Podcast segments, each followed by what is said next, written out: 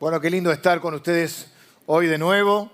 Me alegro de verlos y también aprovecho para saludar a todas las personas que nos están siguiendo online por nuestro canal de YouTube. Así que algunos son de aquí, de, de nuestro país, otros de otros lugares, pero les mando un abrazo grande y espero que la, la palabra pueda bendecirles ahí donde están. Al igual que ustedes que están aquí con, con nosotros o conmigo en esta, en esta mañana. Hoy, el domingo pasado, con- concluimos la serie sobre eh, eh, Jesús, eh, orando como Jesús, ¿no? La serie donde vimos las oraciones que Jesús hizo eh, en la escritura, vimos diferentes tipos de oraciones. La última oración que vimos es la de Juan 17, conocida como la oración sacerdotal, donde él, entre otras cosas, ora por la misión de la iglesia, por los que habían de creer, o sea, ora por nosotros y por la misión que él nos había encomendado. Y dice en un momento, Padre, así como tú me enviaste, así yo los envío. Y vimos de qué manera eh, eh, Jesús había sido enviado, cómo nos envía él a nosotros y vimos entonces también que todos nosotros somos enviados, que todos nosotros estamos en misión, por lo tanto todos nosotros somos misioneros, que no es un término solo que se utiliza para aquellas personas que por supuesto son también, están dentro del, del- término misionero, pero que a veces se, se enfoca solo en eso, que es aquel que va a otra cultura o una cultura diferente, a la, o a la China, al África, lo que se puede conocer como una misión transcultural, es decir, va a, a- a- conocer, aprender y a meterse en una cultura para poder llevar la palabra de Dios. Vimos que todos, de una u otra manera, donde Dios nos pone, estamos en misión. Y que todos estamos, de alguna manera, eh, incluidos en la gran comisión que nos dejó el Señor Jesús. ¿eh? Todo poder me ha sido dado, toda potestad, toda autoridad me ha sido dada en los cielos y en la tierra. Por tanto, id y hacer discípulos a todas las naciones, bautizándolos en el nombre del Padre, del Hijo y del Espíritu Santo, enseñándoles que guarden todas las cosas que os he mandado. ¿Y cuál es la promesa? Yo estoy con ustedes todos los días hasta el fin del mundo. Eh, más que una, eh, digamos, una enseñanza teológica, hoy más lo que quiero hacer es, de alguna manera más tipo taller, quiero mostrarles formas prácticas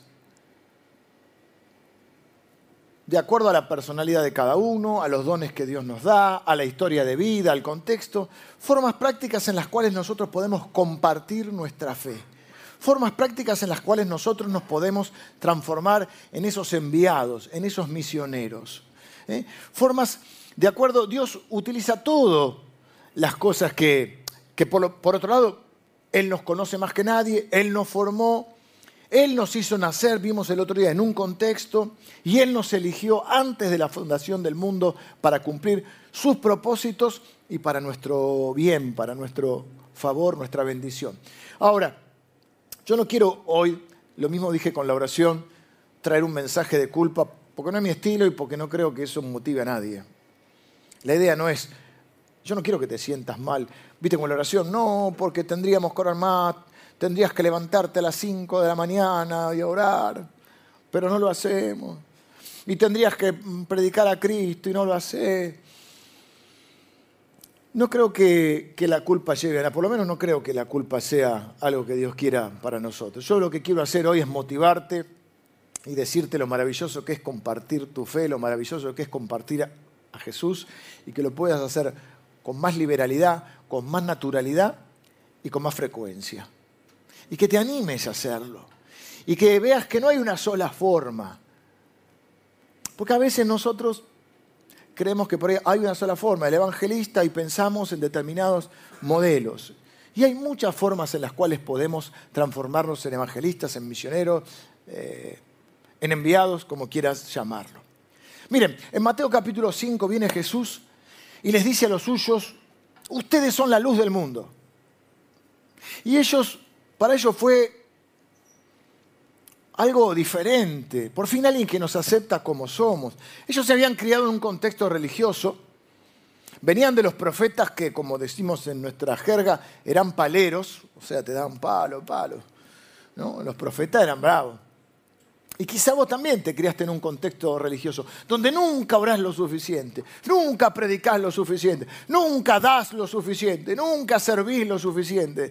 Y eh, de repente viene Jesús y trabaja al revés, trabaja sobre la afirmación de la identidad, no sobre lo que deberías ser y no sos, no sobre lo que deberías hacer y no haces, sino lo que sí sos. Y él no dice, ustedes deberían ser la luz del mundo, pero ahí andan, son medio medio, eh, van a la iglesia más o menos, la verdad que no, no se puede contar mucho con ustedes. No, no, él dice, ustedes son la luz del mundo. Esa es tu identidad.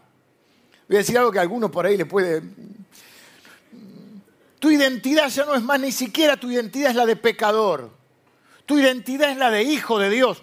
No estoy diciendo que no somos pecadores. La Biblia dice que todos somos pecadores. El que dice que no tiene pecado le hace a Dios mentiroso. Así que no estamos diciendo que no tenemos pecado. Pero ya no es mi identidad. Ahora mi identidad es la de un hijo de Dios, un pecador redimido, un pecador rescatado. Y lo que viene Jesús a decir no es vos deberías ser la luz, no, vos sos la luz del mundo. ¿Qué quiero decir? Jesús cree en vos, no solo vos crees en Él. Y quiere yo creo que esas palabras animaron a ellos y nos animan a nosotros a desarrollar el potencial que Dios puso en nosotros, a crecer, a madurar y a hacer que esa luz brille más. Como cantábamos cuando éramos chicos, esa pequeña luz, ¿eh? la dejaré brillar. Ahora, Jesús nunca te va a pedir algo que Él no haya hecho primero. No te va a pedir algo para lo cual no te ha capacitado y no te va a pedir que des algo que Él no te ha dado. Así que tranquilo, porque Él te ha dado todas las, dice la Biblia, que todas las cosas que nosotros necesitamos para esta vida nos han sido dadas por su divino poder. Ahora, hay diferentes personalidades. Entonces por ahí uno piensa, no, bueno, tengo que predicar, uh, tengo que ir a tocar el timbre de alguien que no conozco, una tortura. Va, a alguno por ahí no le molesta. A mí me gustaba eso. Me siento de otra religión. ustedes no me ven, rubio en bicicleta, no. No me ven. Ok, pero hay otro también, ¿eh? Te vendo la revistita, el regalo, no sé si la vendo, verdad. Yo no voy a tocar el timbre a esta altura de mi vida. O yo no, tengo que pararme en una plaza con un megáfono. Y por ahí no es tu personalidad. Igual Dios usa todo, ¿no? Y Dios nos, nos lleva más allá, porque tampoco es mi personalidad.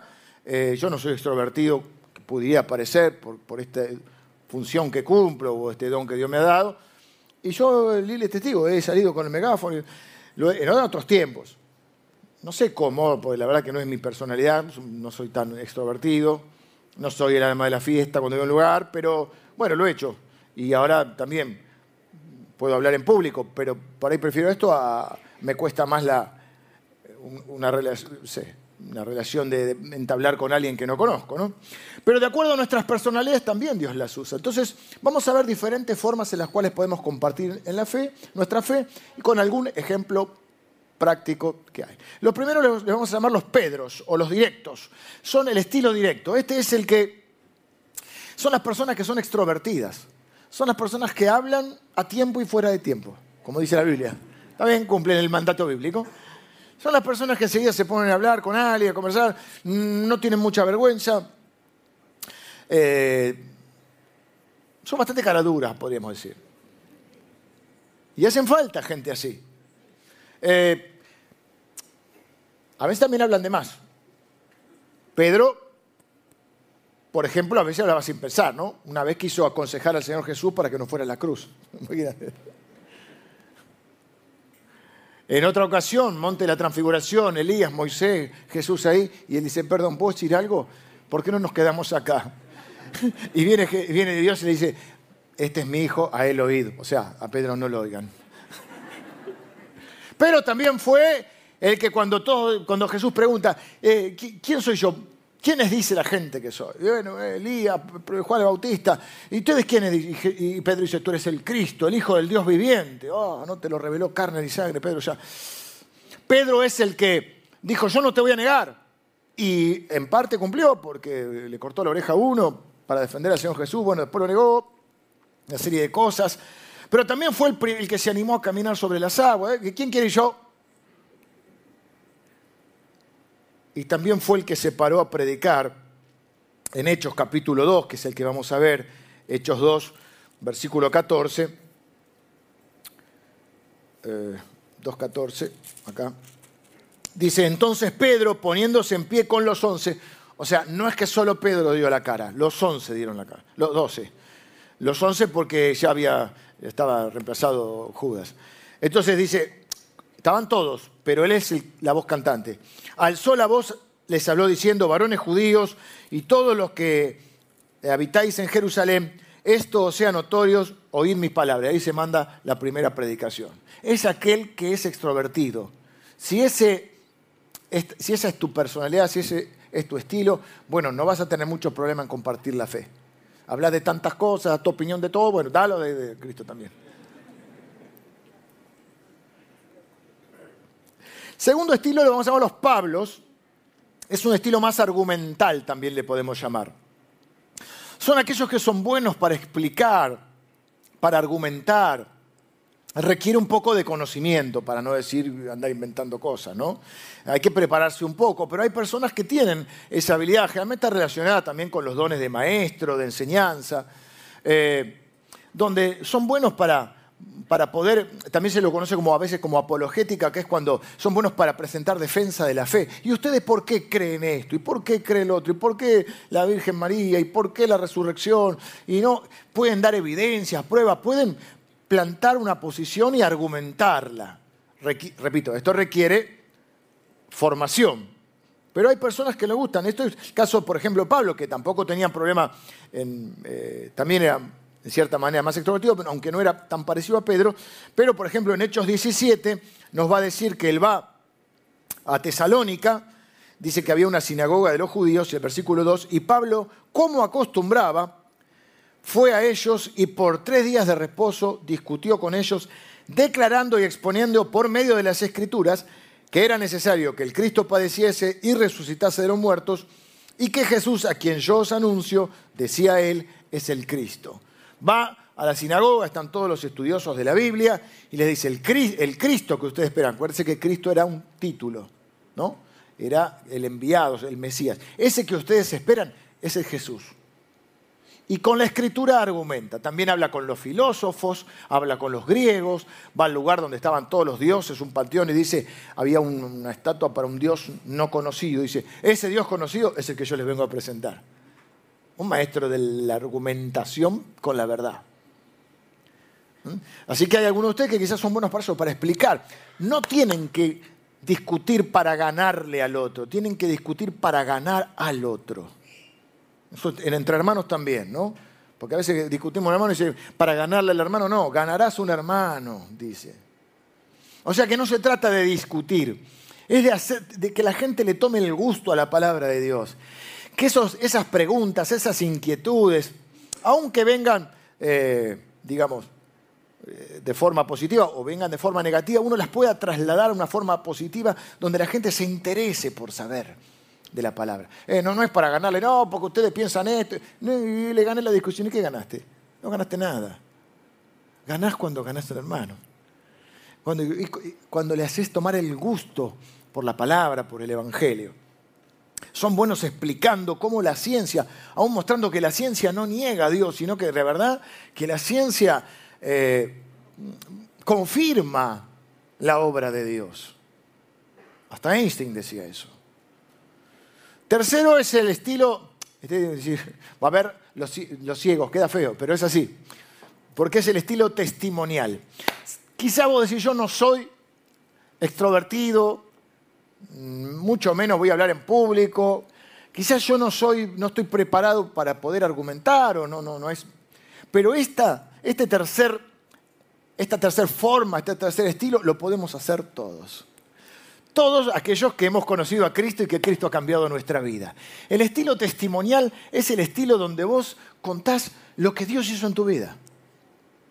Es dar testimonio. Hay dos formas de testimonio. Una, el testimonio, que hay que cuidar el testimonio, es vivir una vida de integridad. No somos perfectos, no decimos que somos mejores que nadie, pero sí necesitamos este, vivir una vida en coherencia con lo que creemos.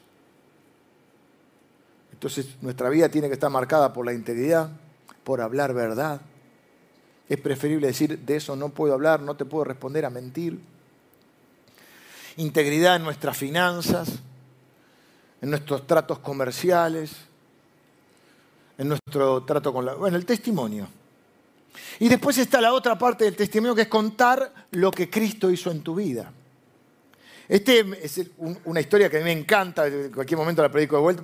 Nunca la predico igual porque siempre que voy sigo encontrando cosas, que es la historia de, de un ciego que es sanado por Jesús. Y está en Juan capítulo 9. Me hace acordar mucho a mí, a la película argentina esa Esperando la carroza, vieron que es como absurdo criollo o sátira, depende del género. Que, bueno, porque esta es así, era ciego de nacimiento, Jesús lo sana, el, establishment religioso no, no puede entender porque rechazaba a Jesús, lo mandan a llamar, ¿cómo? Que, pero vos eras ciego, no eras ciego, pero ¿cómo? Que, ¿Qué te hizo? Y, el ciego medio que le dice, ¿ustedes quieren ser seguidores de él también? No, no puede ser, vamos a llamar a los padres, traigan a los padres, traigan a los padres. Los padres dicen, nosotros no sabemos, pregúntele a él, él es grande. Vuelven a preguntarle a él, mira, ese es del diablo, y, vos también sos del diablo, ya. y él, miren lo que contesta el ciego, un, genio el ciego, dice, ex ciego, como nosotros. ¿eh? Como, el, himno que cantábamos, ¿no? Fui ciego, más veo yo, ¿no? Dice, entonces él respondió, dijo, si es pecador, porque le dicen, ese hombre es pecador, si es pecador no lo sé. Una cosa sé, que antes, que habiendo yo sido ciego, ahora veo, que antes no veía y ahora veo. Una cosa sé, Cristo cambió mi vida. Una cosa sé, antes estaba perdido y ahora estoy salvo por la gracia de Dios. No le digas esa palabra, pero lo va a entender. Con tus palabras. Antes te, estaba viviendo una vida sin sentido, me estaba destruyendo a mí mismo, o, o no le encontraba sentido a la vida, o tenía un vacío, de acuerdo a la historia que tengas y ahora mi vida tiene significado, tiene propósito y soy feliz en Cristo. Todos tenemos una historia para contar. No solamente, a veces pensamos que, no, yo no tengo testimonio. El testimonio es, y bueno, yo me estaba ahí drogando al borde de la muerte, Dios me salvó. Bueno, ese es un testimonio impactante. Pero también cada uno de nosotros tiene una historia con la cual la gente se puede identificar. Y tampoco no todos estuvimos al borde de la muerte y tenemos una vida por ahí que nos pasaba que no le encontrábamos un sentido, o teníamos un vacío, o nada nos terminaba de completar, hasta que conocimos a Jesús y alguien con nuestra historia se puede sentir identificado. Mirá, hay una frase que siempre repetimos, nadie con una experiencia estará jamás a merced de alguien que solo tiene un argumento. Hay gente que tiene argumentos para no creer o para negar a Dios. Nosotros tenemos una experiencia con Él. Él transformó nuestro ser, ¿sí o no? Pues entonces hablemos de lo que Él hizo en nuestra vida. No contamos biografía, contamos testimonios. Eh, no soy yo el protagonista de lo que Cristo hizo en mí. Eh, en mí. Quizás no seas muy elocuente ni muy estudioso, pero tenés una historia que contar.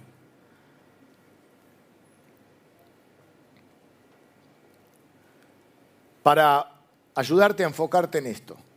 Cuatro cositas. ¿Cómo era tu vida antes de conocer a Cristo? ¿Cómo fue que conociste al Señor? ¿Cómo es tu vida ahora? Y número cuatro, ¿cómo ahora, eh, de alguna manera, o qué papel juega la comunidad de fe en tu vida, la iglesia? Con eso vos ya podés contar tu testimonio. ¿Cómo era tu vida antes de conocer a Jesús? ¿Cómo conociste a Jesús? ¿Cómo es tu vida ahora? No le digas que es Disney porque seguiste teniendo problemas, ¿eh? pero la evidencia del encuentro con Cristo es un cambio. ¿Y cómo juega, qué papel juega la comunidad de fe? Número cuatro, los mateos de este lugar, los relacionales. Hay personas que son muy buenas entablando relaciones interpersonales. Son amistosos. Mi amigo Ale es amistoso. Hay gente que son amistosas, que eh, son cálidos, les gusta escuchar, se hacen amigos fácilmente y tienen la facilidad de como de establecer puentes entre la gente, ¿no? Es agradable estar con ellos y ellos y son los que dicen, ah, ¿sabés qué? Te, invito a comer porque tengo otro amigo que te quiero presentar, ¿viste? Cosa que a mí no se me ocurriría hacer. Ah, tengo un amigo que me invitó a comer un asado con otro que me dice me quiere presentar a otro. Bueno, es gente que tiene esa facilidad de, unir a los amigos. Y este, eh, eh, el, el, caso testigo que vamos a tomar es el de Mateo. Es el de Mateo, pero está en Lucas, en Lucas capítulo 5. ¿Quién era Mateo? Mateo era un hombre, no sé cómo tenía amigos porque cobraba impuestos. Se llamaba Leví, en realidad. Viene Jesús, lo pasa por el escritorio, yo no sé si había habido algún contacto previo, ahí no, no tenemos ninguna, pero dice que le dijo, sígueme. Y dice que al instante le siguió. Pero claro, tenía dos minutos de convertido. No podía ni predicar, ni siquiera sabemos bien todavía. Él, viste que al principio ni, ni siquiera puede comprender lo que Dios está haciendo en tu vida, no lo podés poner en palabras. Pero ¿qué hizo? Armó una fiesta en la casa. E invitó a todos sus amigos y lo invitó a Jesús. Hizo una conexión divina. Y eso también lo podemos hacer. Y hay gente que tiene la capacidad de decirme, yo no puedo predicar, no soy como Pedro, no soy como Pablo, no soy bueno argumentando, pero voy a invitar a mis amigos de la universidad, a mis amigos del trabajo, a mis amigos, voy a invitar a un amigo y voy a invitar a algunos amigos de la iglesia. Lo incluye en el grupo de amigos. Esto es fundamental. Dice ahí, y Leví le hizo un gran banquete, versículo 29, en su casa, y había mucha compañía de publicanos y de otros que estaban a la mesa con ellos. Y los escribas y fariseos murmuraban contra los discípulos diciendo, ¿por qué coméis y bebéis con publicanos y pecadores? Pues no entendían nada, siempre lo mismo, ¿no? Respondiendo Jesús les dijo, los que están sanos no tienen necesidad de médicos sino los enfermos. No he venido a llamar a justos, sino a pecadores al arrepentimiento. Esto es contrario a lo que muchas veces dicen, no te juntes con los no, sí, tenés que. Vos sos la luz del mundo. dice Jesús, la luz no se pone abajo de la, de la cama. Quiero hacer una aclaración. Hay personas que por un tiempo necesitan alejarse de ciertos contextos. Quizá la persona que estaba en un contexto, diría mi abuela, de malas juntas, quizá con problemas de adicciones o de algunas circunstancias así, entonces no es el momento, necesita primero pasar por otro tipo de proceso para fortalecerse en la fe, para no tener recaídas y en algún momento necesita abstraerse un poco, cambiar de contexto. Esos son casos particulares. Lo que ocurre con muchos de nosotros, casos diferentes, digamos, es que nos enamoramos tanto del Señor, para algunos de nosotros, nos agarra una pasión por Dios, por servirle, que a veces dejamos un poco de lado las amistades que teníamos antes, o que, no conocían al Señor, o parte de la familia. Por eso incluso a veces dice, está en la iglesia y ahora ya, viste, la familia se resiente. Nosotros somos pro familia. Y, nosotros oramos para que, eh, dice, hay una promesa del Señor, cree en el Señor Jesucristo y serás salvo tú y tu casa. ¿Cómo van a ser salvos? No por, por lazo biológico, sino porque vos vas a ser usado por Dios para que tu familia también conozca al Señor tu cambio, tu testimonio, tu amor. Ahora, lo que ocurre es que nos apasionamos tanto por el Señor, empezamos a servir y dejamos un poco de lado. Cuando debería ser al revés, miren, llevo tantos años ya sirviendo al Señor que forjé mis amistades acá, tengo casi una vida, bueno, conocí a ir acá, nos casamos acá. Salvo por algunas otras ocupaciones que yo tengo, cuestiones laborales o comerciales, ya no tengo tanto núcleo no cristiano. Mi familia es cristiana. Ahora, cuando alguno de nosotros llega al Señor por primera vez, normalmente o probablemente mucho de su, de su círculo no son cristianos. Y cometemos el error de no alejarte del mundo. Nosotros no tenemos que, ¿qué dijo Jesús? No te pido que los quites del mundo que los guarde el mal. Ellos son la luz del mundo. Vos no tenés que alejarte. Vos tenés que dejar que tus hijos, si están firmes en la fe, sigan, alentar esas relaciones de amistad. Por supuesto, en un balance. Sabemos que su pertenencia tiene que afirmar su pertenencia acá. Pero está bueno que uno pueda tener esas amistades y conectar esas amistades. Esto es lo que hizo Mateo. Él no podía predicar, tenía dos minutos convertido, no podía explicar mucho, ni siquiera conocía mucho a Jesús, pero hizo eso, unió a Jesús con las, con las personas. ¿eh? Nosotros podemos decir, unir a tus amigos, que sí pueden argumentar, a los Pablo, a los Pedro, unirlos con aquellos que no conocen a Jesús. Eh, Estilo número 5, el estilo samaritano o samaritana, invitacional. ¿Qué, qué invitacional? No encontré una palabra. Esa palabra rara. Juan 4:28. Eh, Hicimos mención a, la samaritana el, el domingo pasado. Jesús va a Samaria, es un poco otra cultura, aunque tenían puntos en común, no eran lo mismo, de hecho no se querían. Contraculturalmente Jesús habla con una mujer, cosa que no se hacía tanto. Eh, la mujer fue a sacar agua de un pozo, Jesús le dice, le relata hechos de su vida que demostraban que Jesús era especial, porque nadie podía saber eso sin conocerla. Entonces ella se va, vuelve, deja el cántaro, dice eh, Juan 4:28. Entonces la mujer dejó su cántaro y fue a la ciudad y dijo a los hombres, venid, ved a un hombre que me ha dicho todo cuanto he hecho. ¿No será este el Cristo?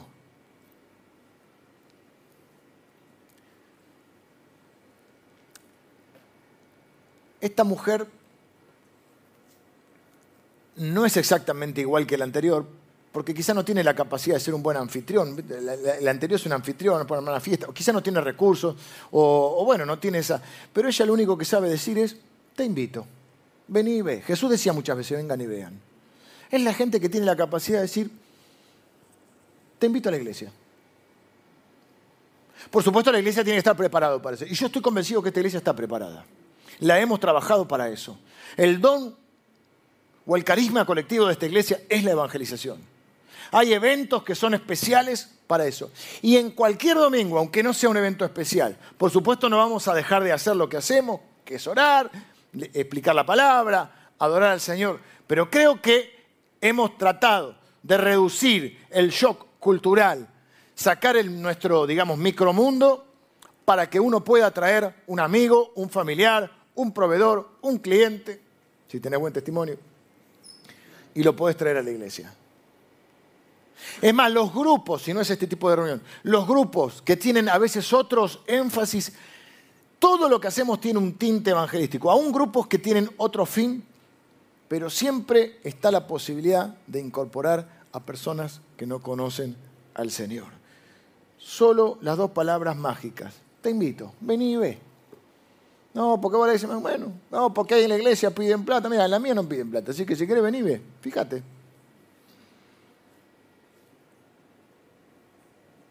Último, porque algunos están calentitos acá están los veo medio.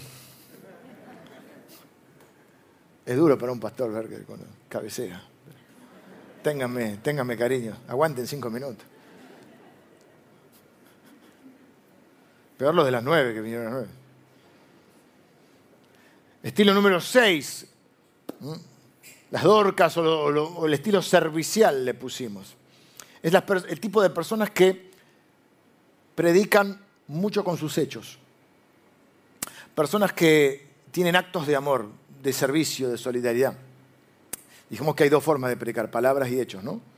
Y en los hechos estaba, eh, digamos, la, parte del testimonio y también estaba la parte de, de las obras de amor, digamos, de servicio que hacíamos.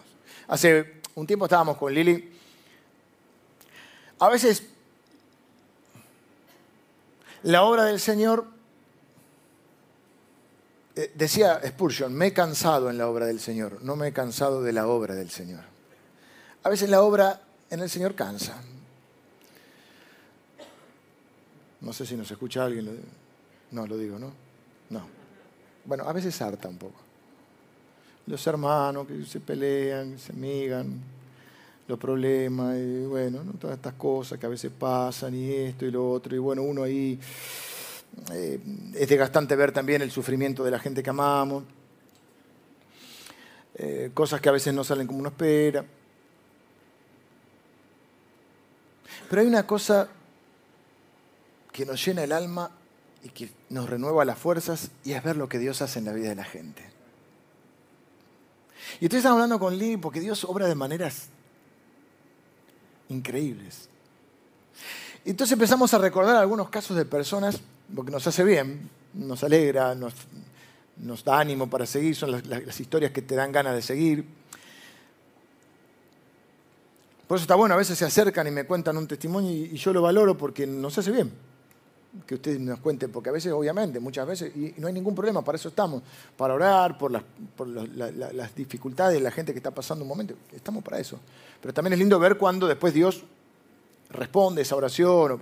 Entonces estábamos viendo testimonios de cómo a veces la gente conoce al Señor. Recuerdo una vez, está por ahí justo mi amigo, Pablito. Ahora ya es un hombre grande. Yo le digo Pablito porque lo conocí a los 15 años. Estaba en la puerta, llega un día a la reunión de jóvenes, me dice, quiero saber cuánto cobran para bautizar. Justo estaba. Está casado, tiene hijos, formó su familia aquí en la iglesia. El Señor le tocó el corazón, él quería ni él sabe cómo. El Señor busca. Otro que me acuerdo es el, otro, Gabriel. Un miércoles, reunión de oración. Imagínate, éramos 10. Llega solito, muchacho joven. Dice, no, porque yo tuve una persona conocida que era cristiana y estoy buscando. Bueno, se, puso de novio, se convirtió en la, novia, se casaron, sirven al Señor hoy en un ministerio. Casos así donde vos decís, es Dios ¿no? el que está ahí detrás. Y nos usa a nosotros. Eh, esto me quedé con lo del testimonio. Vuelvo, servicial. Las personas que predican a través de sus obras. Se le rompió el auto a tu compañero y aunque te tenga que desviar, decir, yo te paso a buscar. Tu compañera en la escuela estuvo enfermo, la operaron y vos decís, yo te paso la tarea. El otro es medio madera para, para matemáticas, yo te explico. O el inglés, no le hagas la prueba, enseñale. Todos tenemos un pasado, todos hemos pasado por la escuela. Viene alguien nuevo en el trabajo y en vez de, de escatimar la información, le enseñas el trabajo. Eh, aquel que sabes que la está pasando mal, le mandas un mensajito, un llamado. La gente servicial, la gente que con obras muestra el amor de Cristo. Porque esa gente va a decir, se va a sentir amada y bueno, después va a haber el momento, la oportunidad en que le pueda decir, mira, la verdad que eh, ese amor, sí, yo te estoy amando, pero en realidad hay uno que te ama más, que es Jesús. Y Él puso ese amor en mí. Él me amó primero a mí. Entonces, este es el caso de, le, pusimos Dorcas porque Hechos 9 dice que, que Dorcas era conocida por, por, por sus obras de amor, justamente. Había en Jope, una ciudad una discípula llamada Tabita, que traducido quiere decir Dorcas. Esta abundaba en buenas obras y en limonas que hacía. Era muy conocida por eso, al punto que se murió. Se murió y, todo el pueblo se conmocionó un poco porque era muy conocida por eso. Y entonces lo llamaron a Pedro, fue Pedro, bueno, ora, eh, el Señor la resucita. Y dice que eh, esto fue notorio en todo Jope y muchos creyeron en el Señor. Puse ejemplo, podría haber puesto otros ejemplos. De gente que tiene ese amor, esa solidaridad y muestra el amor de Cristo con tus obras. Ya se va a dar la oportunidad para que puedas este, testificar, pero lo estás haciendo de una manera. Hasta que Dios abra esa puerta. Eso abre la puerta de los corazones. A veces la gente no quiere escuchar tanto predicaciones o palabras, sino quiere ver hechos. Y ese es un hecho concreto. Un hecho de alguien en un mundo insensible, en un mundo egoísta, en un mundo indiferente, gente que todavía está dispuesta a amar y hacer algo por alguien. Vengan los músicos, estamos terminando. ¿Cuál se ajusta más a tu personalidad? Vimos seis estilos, seguramente hay más.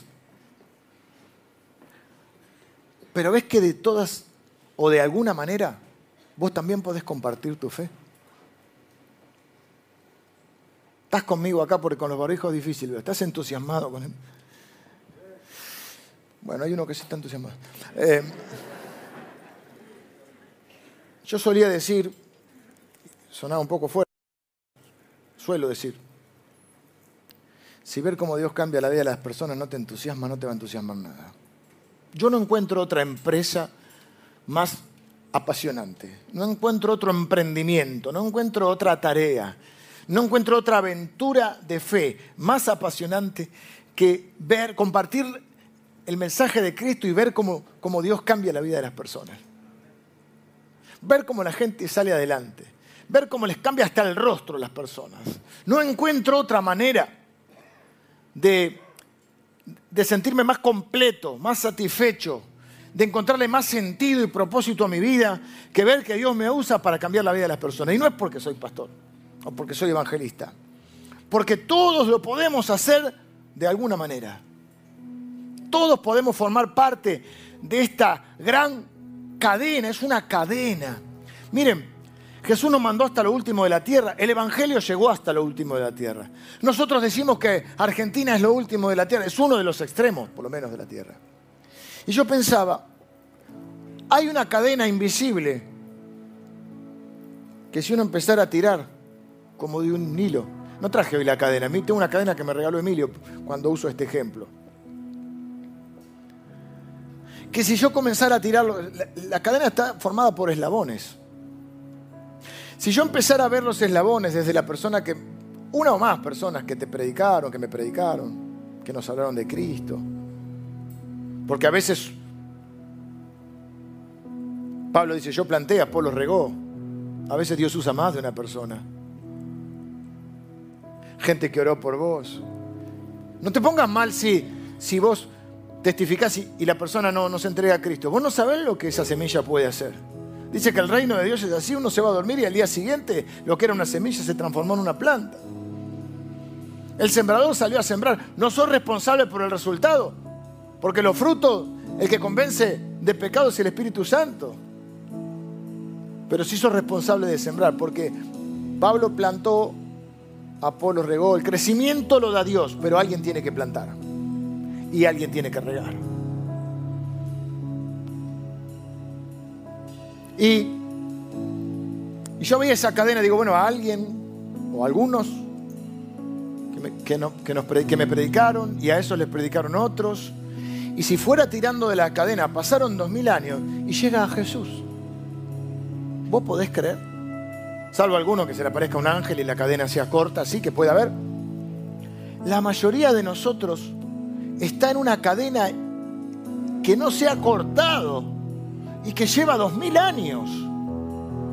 Jesús predicándoles, vamos del otro lado de la cadena, Jesús predicándole a los discípulos, los discípulos a otros discípulos, ¿verdad? A los apóstoles. Los apóstoles a otros que eran discípulos. Los discípulos no eran solo los doce. Ahí la primera iglesia cristiana. Ahí los de Antioquía, los de acá.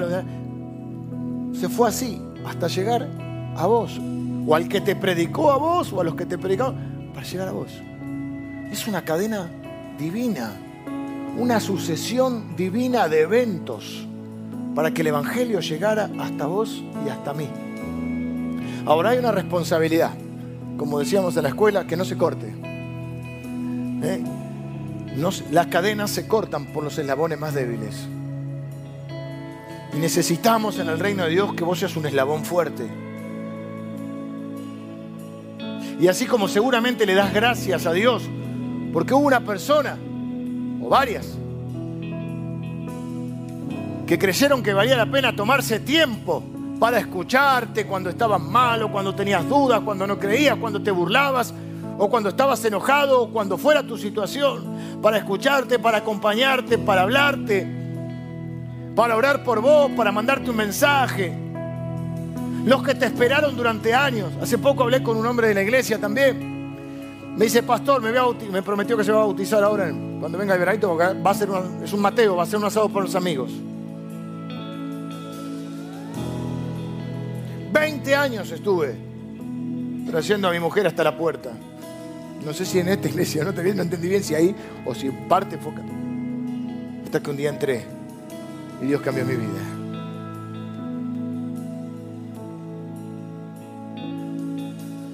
Vos sos un eslabón en la cadena. Necesitamos que seas un eslabón fuerte. Que te animes a hacerlo de tu manera. No tenés que ir a tocarle el timbre a nadie. menos agarrar la bicicleta, salvo que tengas ganas de andar en bicicleta. No necesitamos que agarres el megáfono. Miren, hay ah, un evangelista que piensa, Gigi Ávila, alábele si puede, el Almagedón, piensa en el, hermano Anacondia, oíme bien, Satanás. Esos son, diríamos, los generales, eh, Billy Graham, no te lo puedo evitar. Luis Palau, usted me dirá, ¿qué debo hacer para heredar la vida eterna? Esos son los generales que tienen los evangelistas de, de púlpito, destacados. Pero todos nosotros podemos, todos tenemos una historia para compartir. Todos podemos invitar a un amigo a nuestra casa. Todos podemos conectarlo con un amigo de la iglesia. Todos podemos hacer algo por alguien. Yo no encuentro algo que me desafíe más en la vida, que me entusiasme más de ver cómo Dios cambia la vida de las personas. Miren, voy a terminar con este,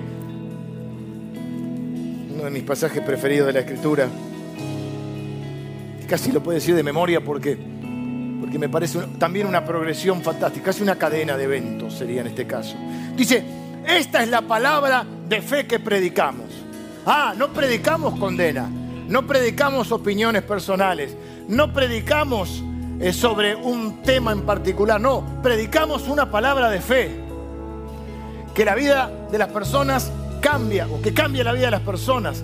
Predicamos a Cristo. Esta es la palabra de fe que predicamos. ¿Cuál?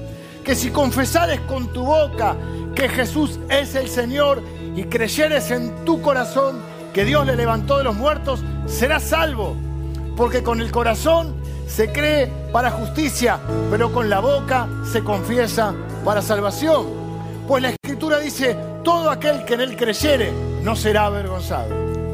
Y en Él no hay diferencia entre judío y griego, pues el mismo que es Señor de todos es rico para con todos los que le invocan. Porque todo aquel, todo aquel que invocare el nombre del Señor será salvo. Pero no termina ahí. Porque dice, ¿cómo pues? Me pregunto yo, dice Pablo, ¿cómo pues invocarán a aquel en el cual no han creído? Claro, ¿cómo van a invocar si no creen? ¿Y cómo creerán en aquel de quien no han oído? ¿Y cómo oirán sin haber quien les predique? Todo el que invocare será salvo. No puede invocar si no cree. No puede creer si no oye. No puede oír si no hay alguien que le predique. Pero tampoco termina ahí. Porque dice, ¿y cómo pues predicarán si no fueren enviados? No vas solo, no vas desprovisto, vas en el nombre del Señor, empoderado en el Espíritu Santo, y Él es el que va a hacer la obra. Toda potestad me ha sido dada en los cielos y en la tierra y aún debajo de la tierra. Por tanto, ir y hacer discípulos a todas las naciones, enseñándoles que guarden todas las cosas que os he mandado, bautizándolos en el nombre del Padre, del Hijo y del Espíritu Santo. Y he aquí, yo estoy con ustedes todos los días hasta el fin del mundo.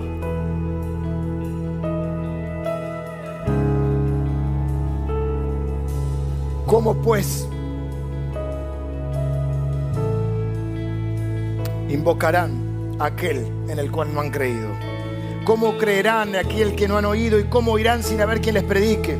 ¿Y cómo predicarán si no fueren enviados? Fíjense, lo que, fíjense cómo sigue. Como está escrito, cuán hermosos son los pies de los que anuncian la paz, de los que anuncian las buenas nuevas. El Evangelio.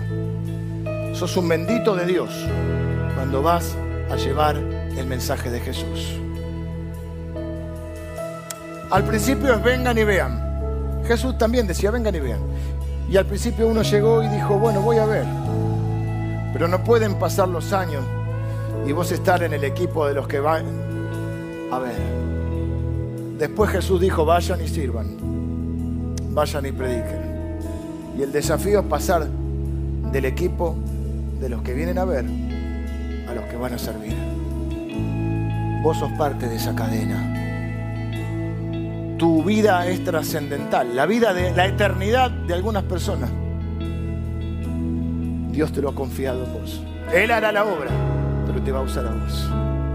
¿Estás dispuesto a hacerlo? Dos cosas finales quiero hacer. Creo que tenemos que orar y darle gracias a Dios por la cadena divina de fe que hizo que el Evangelio llegase hasta tu vida. En otras palabras, darle gracias a Dios por los que te predicaron, los que te hablaron, los que te enseñaron, los que te consolaron, los que te acompañaron, los que te amaron, los que dedicaron tiempo para que vos conocieras al Señor. Y a su vez, esa cadena sigue hacia arriba y llega hasta el Señor Jesús. Le vamos a dar gracias a Dios por las personas que mantuvieron la fe durante dos mil años. Guardaron la fe para que llegara hasta el día de hoy. Luces y sombras de la historia de la iglesia. La palabra de Dios llegó hasta acá. Jesús edificó su iglesia como lo prometió. Le vamos a dar gracias a Dios por Jesús, que comenzó la obra. Y también le vamos a dar gracias porque Él nos permite formar parte de esa cadena. Dios pregunta a Isaías y nos pregunta a nosotros en un momento, en una conversación divina, parece que estaban Padre, Hijo, Espíritu Santo, dice, ¿a quién enviaré? ¿Quién irá por nosotros? Casi como para que Isaías lo escuche. Isaías dice, heme aquí, Señor, envíame a mí. Yo quiero invitarte a que algunos de nosotros hagamos esta oración Quizá por primera vez o quizá reafirmando lo que alguna vez le dijimos al Señor. Señor, heme aquí significa acá estoy. Envíame a mí. Yo quiero ser útil. Yo no quiero ser conocido. Yo quiero ser útil. Yo no quiero ser importante. Yo quiero ser útil. Yo no quiero figurar. Yo quiero ser útil. Donde Dios me ponga. Y si me pone en un púlpito, en un púlpito. Y si me pone en un hospital, en un hospital. Y si me pone en, en un taller, en un taller. Donde Dios me lleve quiero ser útil en las manos de Dios. Quiero ser un eslabón en la cadena fuerte para que esa cadena continúe. Quiero ser un bendito de Dios que lleva las buenas noticias. Oramos. Señor, te damos gracias. Antes que nada por Jesús, porque lo enviaste, Señor, porque dio su vida, fue el primero en entregarse por nosotros. Y Señor, fue el primero en la cadena espiritual. Gracias por los apóstoles, los discípulos, los que continuaron, por todos los que durante estos años portaron la antorcha del Evangelio, guardaron la fe, proclamaron a Jesucristo. Gracias por los primeros que trajeron el Evangelio a la Argentina. Vinieron de tierras lejanas, en tiempos dificilísimos trajeron la palabra a nuestro país. Señor, yendo más cerca, gracias por los que creyeron que valía la pena predicar en este lugar y formaron esta iglesia, donde muchos te conocimos, Señor. Gracias por los, los hermanos que nos precedieron en esta y en otras congregaciones donde muchas de las personas que están hoy acá o nos están siguiendo online, Señor, han conocido, iglesias donde han conocido a Jesús.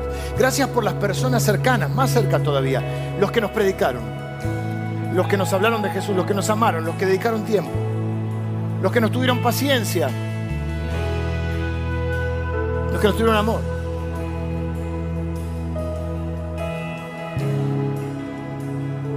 que fueron testigos,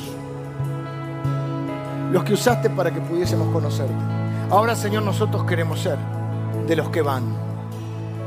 Ya no solo de los que vienen a ver, sino de los que van a servir. Señor, queremos ser eslabones fuertes en la cadena de la fe. Señor, queremos ser usados por ti para que otros puedan conocerte, Señor. Por eso te decimos, Señor, heme aquí. Aquí estamos, Señor. Envíanos a nosotros. Más personal, heme aquí, Señor. Envíame a mí. Ese es el deseo de mi corazón. Esa es la aventura de fe que quiero vivir. Ver que tu palabra sigue transformando la vida de las personas. Señor, que yo puedo ser no famoso, no importante, sino útil en tus manos. envíame a mí, Señor. Estoy dispuesto a ir. Oramos en el nombre de Jesús. Amén.